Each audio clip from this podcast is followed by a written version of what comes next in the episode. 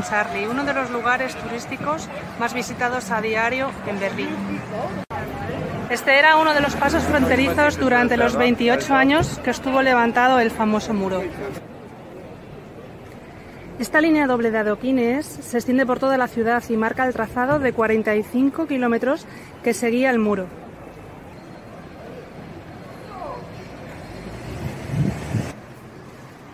A pocos pasos en la Chimastraße encuentras esta columna siempre con flores a sus pies.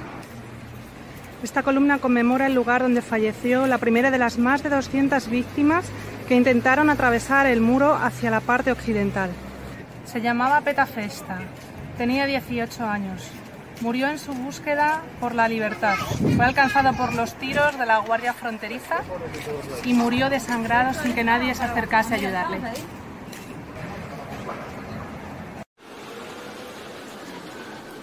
Estos días, numerosos grupos, entre ellos partidos políticos y editoriales, han depositado coronas de flores para conmemorar la muerte de este joven el 17 de agosto de 1962.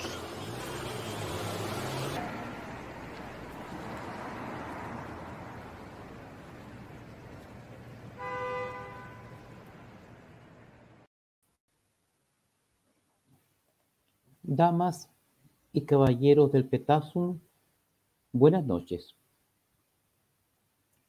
Naturalmente, el comentario de esta noche está determinado, cualificado por los eventos políticos electorales que acabamos de vivir el día domingo recién pasado.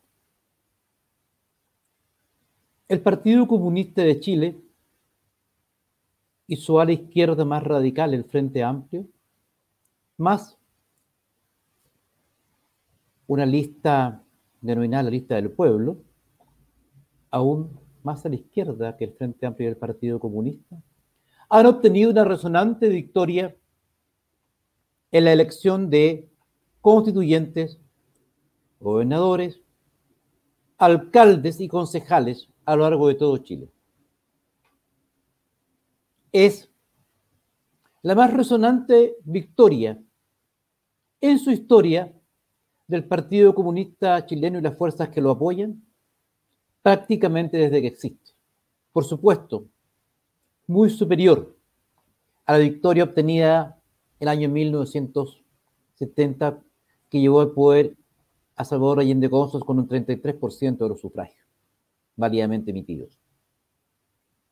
Esto es mucho más grande, porque marca ciertamente un derrotero en la historia de Chile que determina que la Convención Constituyente, nada más y nada menos que el órgano encargado de redactar la Constitución Política de Chile, la próxima Constitución Política de Chile, va a estar integrado esencialmente, determinantemente, definitoriamente por distinguidos miembros del Partido Comunista, del Frente Amplio y de la lista del pueblo, que más o menos, ya como les explicaba, forman parte de la izquierda de esos dos conglomerados.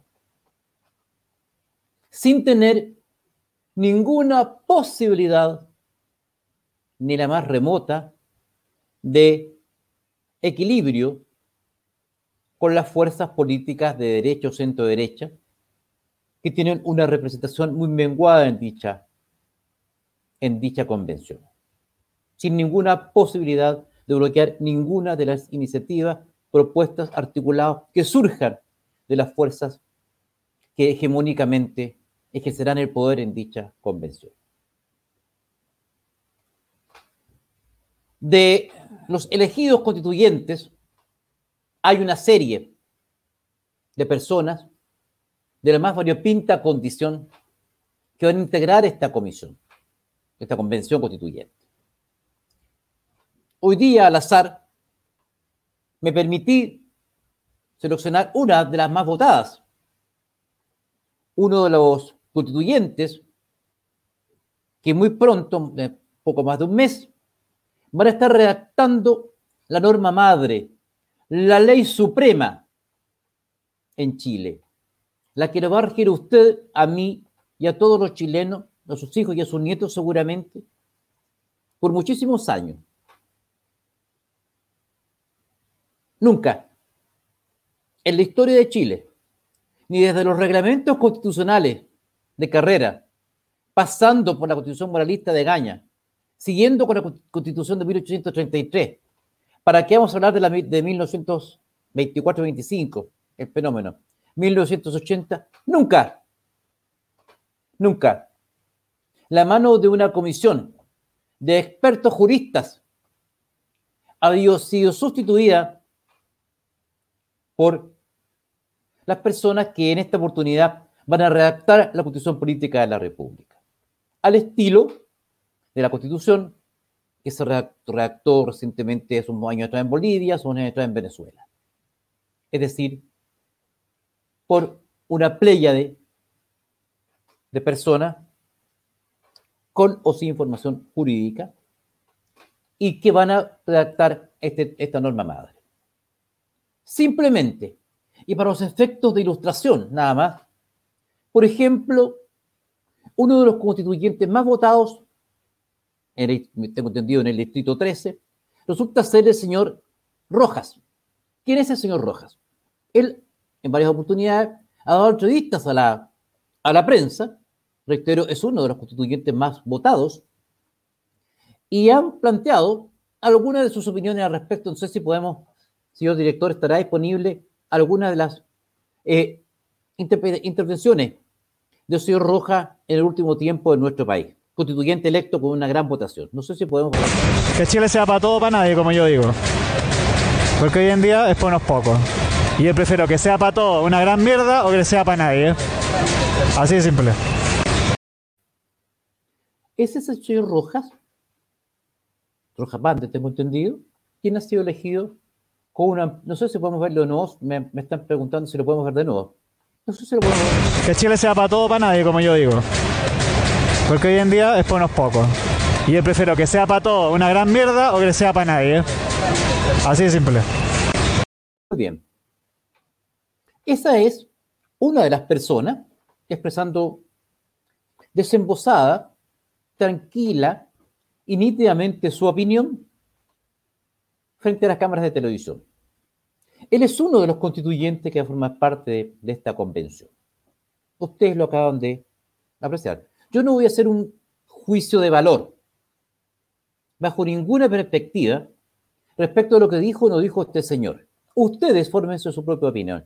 Yo no voy a decir si estoy de acuerdo o no estoy de acuerdo con lo que acaba de pronunciar las opiniones de este, de este señor, del señor Rojas, y cada uno de ustedes extraiga las conclusiones que le parece. Sin prejuicio de lo anterior, disculpen que en esta oportunidad me vaya a referir, o y algunos van a decir que estoy sangrando por la herida, a la patética performance de don Miguel Esdir. Miguelo. Como todos saben, faltando cinco horas para la inscripción de listas de candidatos a constituyente, este profesional, este abogado, que hoy día se permite molestarlos a ustedes a través de, de este breve comentario, fue reemplazado por don Miguel Esvir Miguelo. Por ahí seguramente tendremos alguna imagen. A las cuatro y fracción de la tarde del día que se cerraban las elecciones, fui llamado por teléfono por un alto dirigente de la Unión Demócrata Independiente que me comunicaba que mi puesto como candidato para la constituyente por el Distrito 8 sería ocupado por don Miguel Esvir Miguelo, en razón de un llamado que se había recibido la Unión Demócrata Independiente y que determinaba que había un problema de cupo.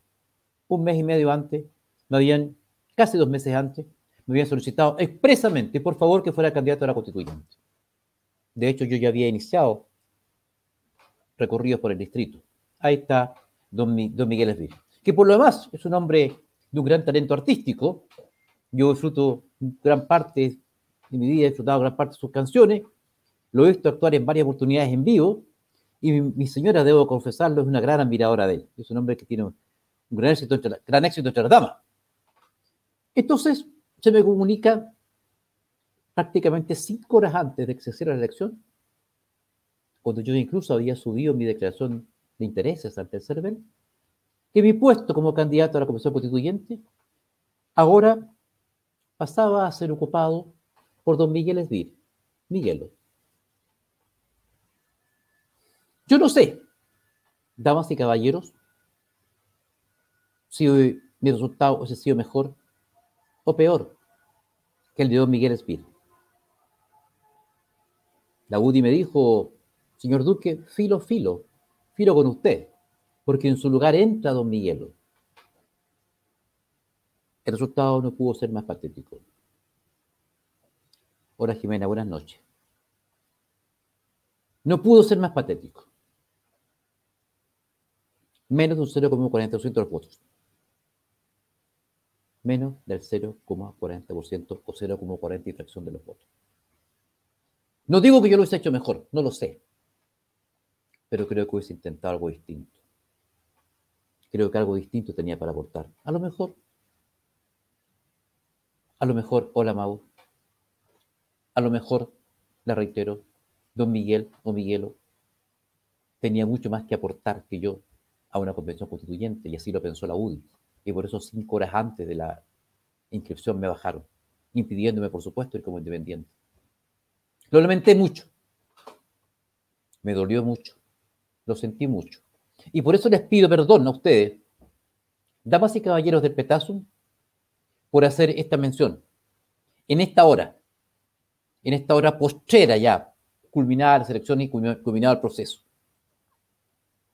en que tengo que hacer la reflexión, que tenía que decirlo y decírselo a ustedes, mirándolos de frente, como acostumbro toda la vida, de frente, como si por más mi vida pública.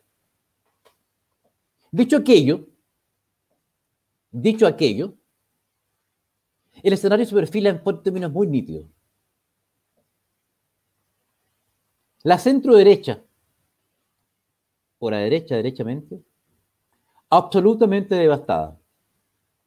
La centroizquierda en este país, que durante 30 años enabuló, o durante 24 prácticamente enabuló las banderas de la concertación, en el suelo. En el suelo. Emergen triunfantes las fuerzas radicales de izquierda. Tanto es así que los primeros en saludar, exultantes de alegría, el triunfo a para mí inesperado por su magnitud del Partido Comunista, del Frente Amplio y de la lista del pueblo, han sido el señor Nicolás Maduro Moros y don Evo Morales. Han saludado felices, dichosos este resultado, que por lo más es legítimo, lo ganaron legítimamente en la urnas, con una amplísima mayoría. Y eso nos deja un escenario, en un escenario bastante claro de cara a las presidenciales. En este instante, detrás del espectáculo ya simplemente farsesco que está dando la democracia cristiana, farsesco, surgen tres posibles nombres para futuro presidente o presidenta de la República de Chile. ¿Quiénes son? No estoy diciendo nada nuevo, sino que simplemente estoy reproduciendo eventos que se están produciendo en el país en este minuto desde el punto de vista de las proyecciones electorales. ¿Quiénes son las tres personas que tienen más posibilidades de ser presidente o presidente de la República en el periodo que se inicia en marzo del año 2022? Tres personas.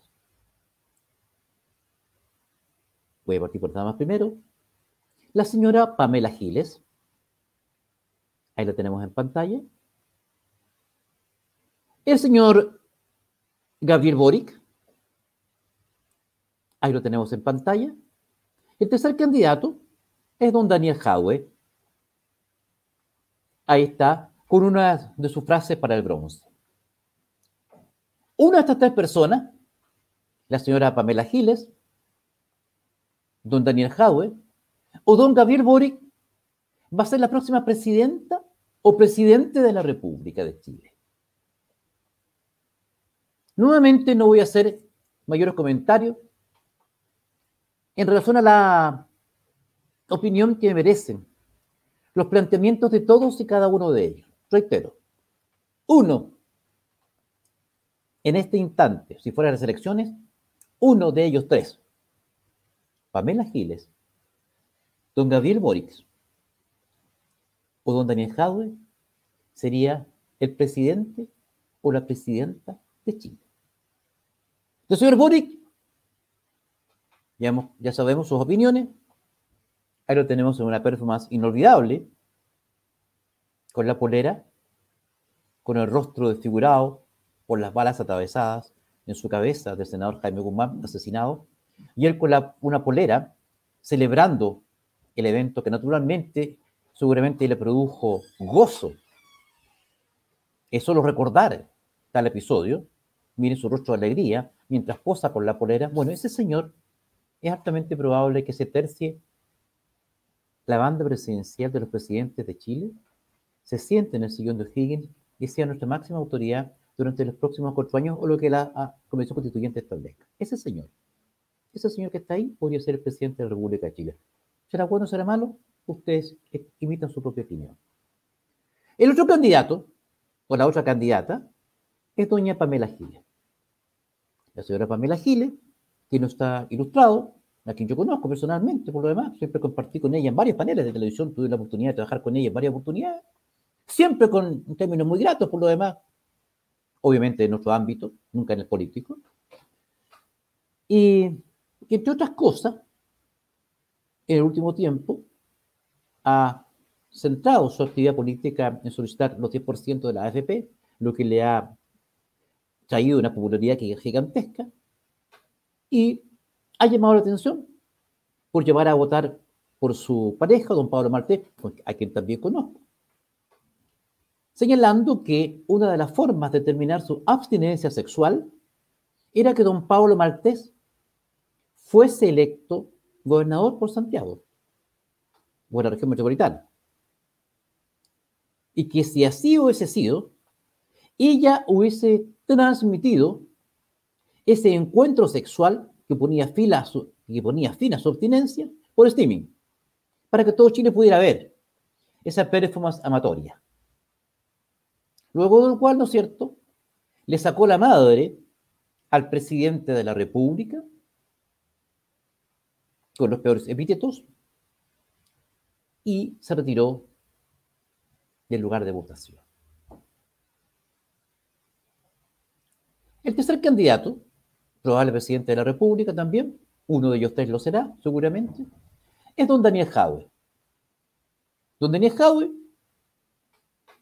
candidato abanderado del Partido Comunista, que entre otras cosas ha señalado que ser presidente de la República le va a conceder mar a Bolivia, lo que necesariamente implica cercenar Chile, habida consideración que todos ustedes saben que a razón del tratado con Perú, no resulta posible ceder territorio soberano de Chile fronterizo con Perú sin pedirle permiso a ese país.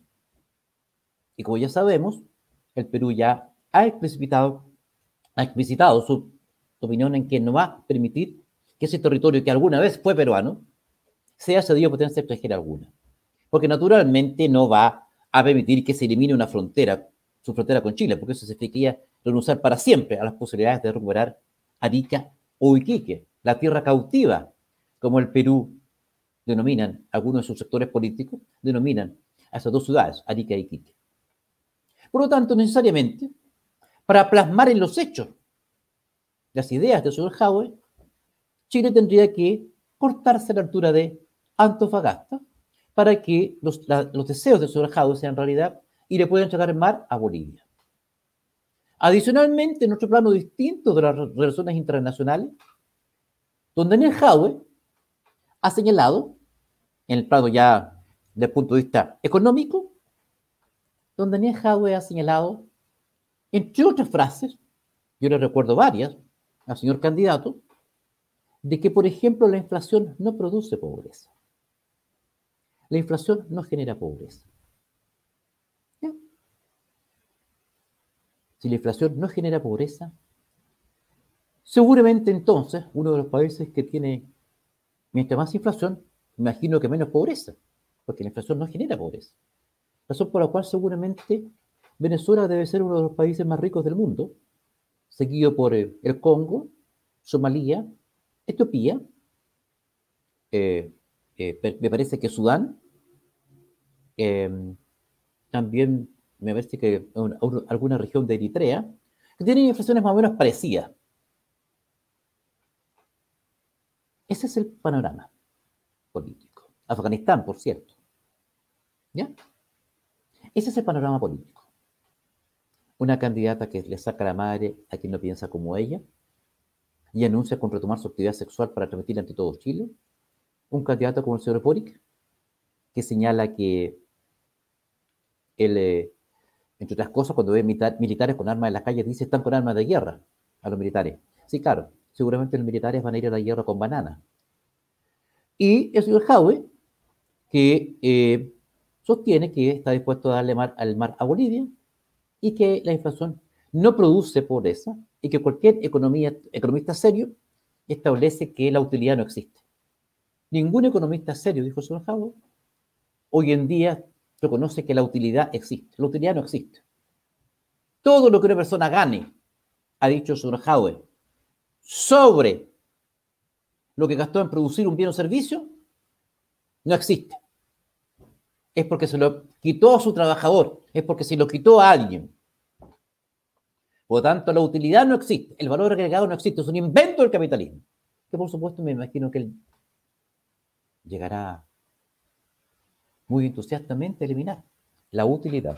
Todo lo que se gane sobre lo que una persona gasta, en un bien o servicio, para producir un bien o servicio, es ilegal, es ilegítimo, es inmoral. Por lo tanto, él lo va a eliminar, porque es consecuencia de la actuación de alguien. Los tres, los tres, sin perjuicio de eso, abrazan una doctrina. La doctrina, hoy día parece imperante en Chile, la doctrina marxista, proveniente naturalmente del filósofo Treveris, don Carlos Marx, ¿no es cierto? Que escribió mucho sobre el trabajo. Lamentablemente nunca lo practicó, porque primero vivió de su madre, después vivió de su mujer. Nunca le trabajó un cinco a nadie don Carlos Marx, por tanto tenía mucho tiempo para pensar. Y sin embargo, tuvo la genialidad de producir una, doctrina que logró determinar el curso del mundo occidental durante largos años, desde 1917, prácticamente cuando se instaura por primera vez la Unión Soviética hasta ahora. Hoy día, aquello que creíamos muerto está en nuestra nariz. El comunismo vuelve en gloria y majestad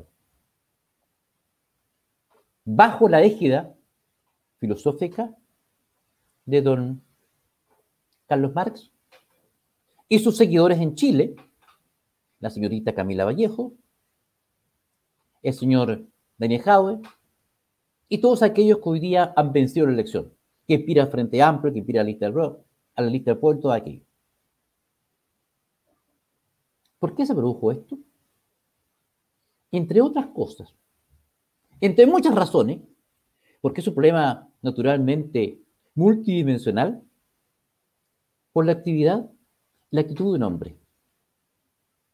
El presidente de la República de Chile, don Sebastián Piñera de Chenite. Colocado, señor presidente, colocado en el momento álgido, complejo, de una sonada violenta que amenazaba a su gobierno, en vez de enfrentarlo con firmeza, ¿usted qué resolvió? Usted resolvió ceder. Entregarse por completo. A lo que le pidieron, dijo sí. A lo que le pidieron, se allanó. Se postró. de hinojos frente a quienes asolaban el país, frente a quienes quemaban el ferrocarril metropolitano, frente a quienes quemaban torres de edificios, frente a quienes saqueaban y quemaban supermercados, frente a quienes paralizaban las calles, frente a quienes humillaban a los automovilistas, haciéndolos descender para bailar, so pena de destruir sus vehículos o golpearlos a ellos. A quienes asolaron barrios enteros y quemaron iglesias. Frente a ellos usted se humilló. Y les dio todo, todo lo que ellos le habían pedido y exigido. Todo lo que pidieron, usted se los dio. Usted se los dio. No dejó nada sin entregar. Entiendo. Entiendo que tuvo miedo. Entiendo que tuvo terror. Entiendo que tuvo pavor. Y no fue capaz. No tuvo la entereza política, ni la estatura estadista para enfrentar con la fuerza legítima del Estado, porque para eso se la había elegido, para gobernar el Estado de Chile, para gobernar la República. Y gobernar significa aplicar la ley y el rigor de aquella cuando alguien la violenta. Usted no fue capaz de eso. Decidió, en cambio, entregarse. ¿Cuál doncella inocente a quienes precisamente asonaban las calles. Asonaban en las calles. Eso, damas y caballeros, se llama oclocracia. Lo describió Polidio muchos años atrás. El gobierno de las muchedumbres. Manda el que grita más. Manda el que marcha. Manda el que sale a la calle. El resultado es el que tenemos. La historia dirá. La historia resolverá. Hice lo que consideré que debía hacer. Perfectamente a esta hora yo podría estar eh,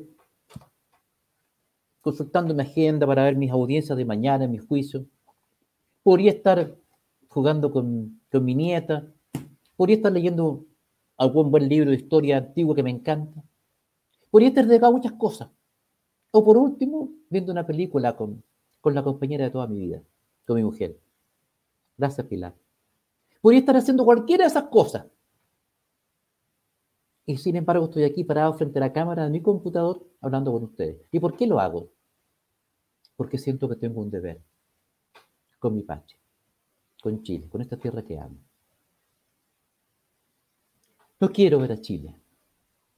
No quiero ver a Chile transformado, transformado en lo que yo conocí que, o mejor dicho, transformado en aquel país que yo viví cuando niño.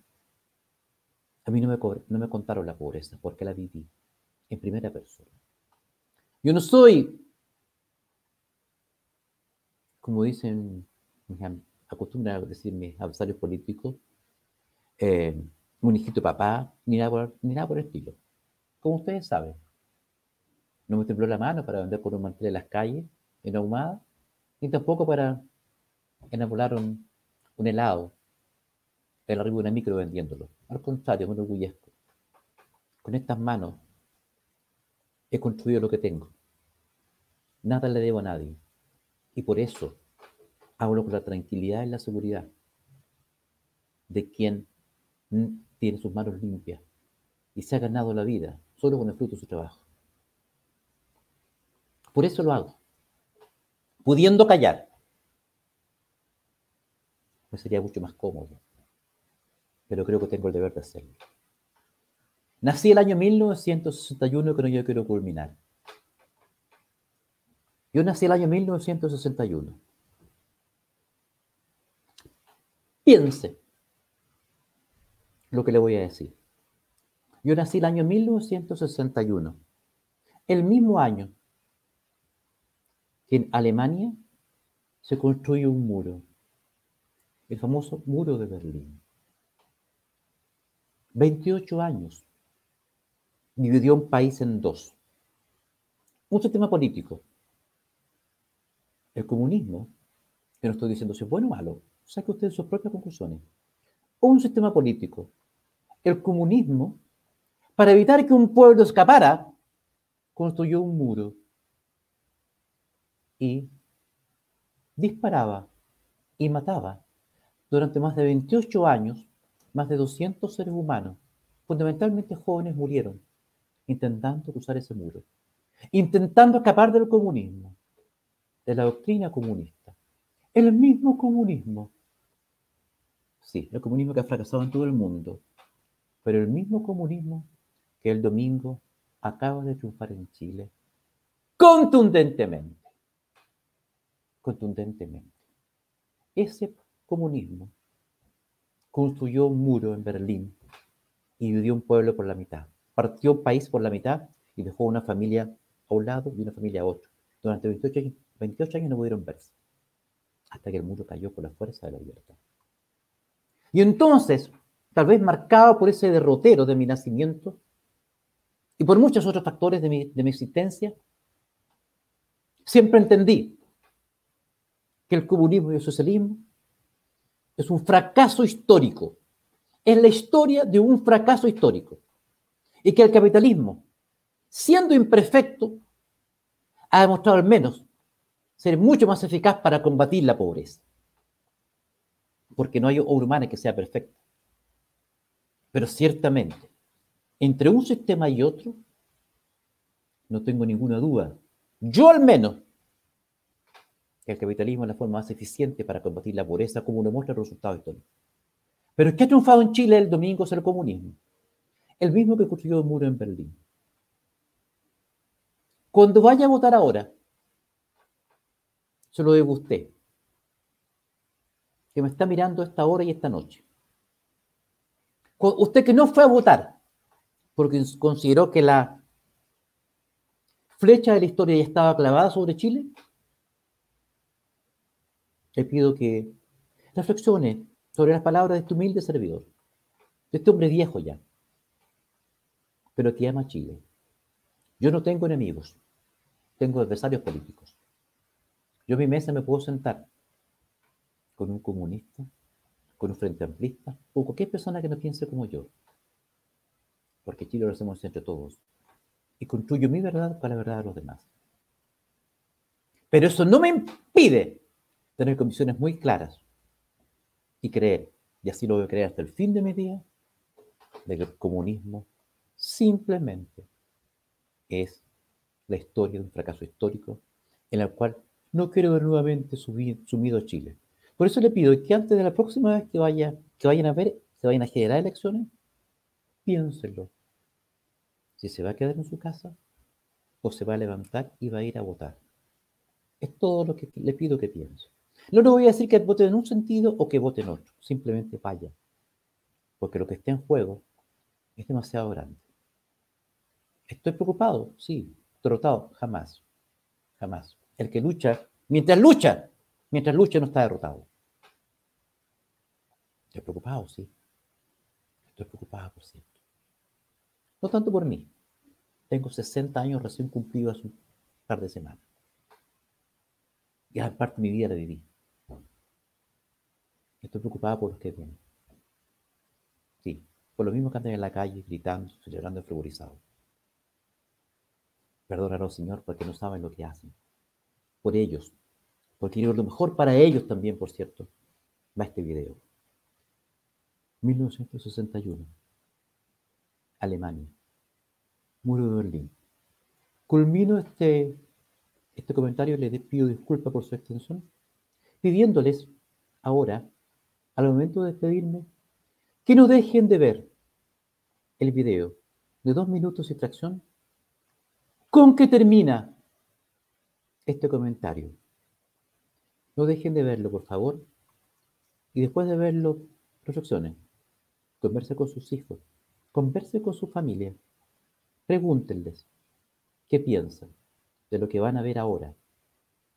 Porque lo que van a contemplar en pantalla no es una película de Hollywood, ni es eh, algo producto de la ficción de algún cineasta trasnochado ni delirante. Simplemente es la historia, muy breve, en dos minutos, de lo que pasó en Alemania en 1961, el año que yo nací y que duró 28 años. Buenas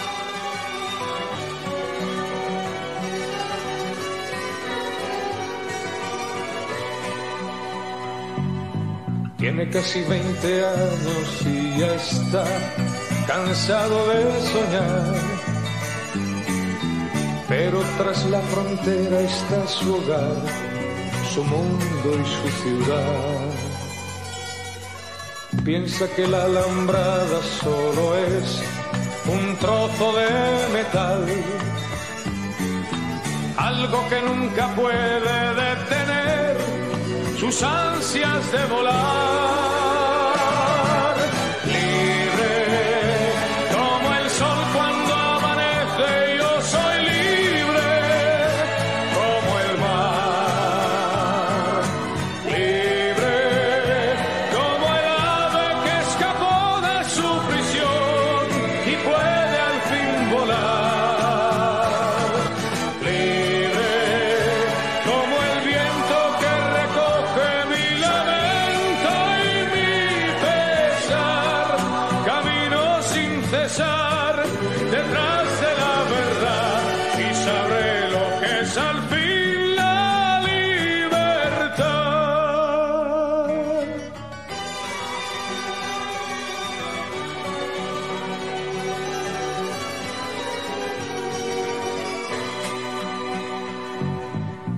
Su amor por banderas se marchó cantando una canción.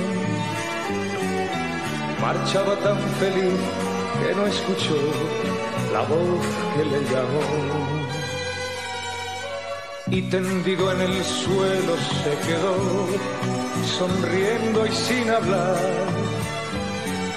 Sobre su pecho flores carmesí brotaban sin cesar.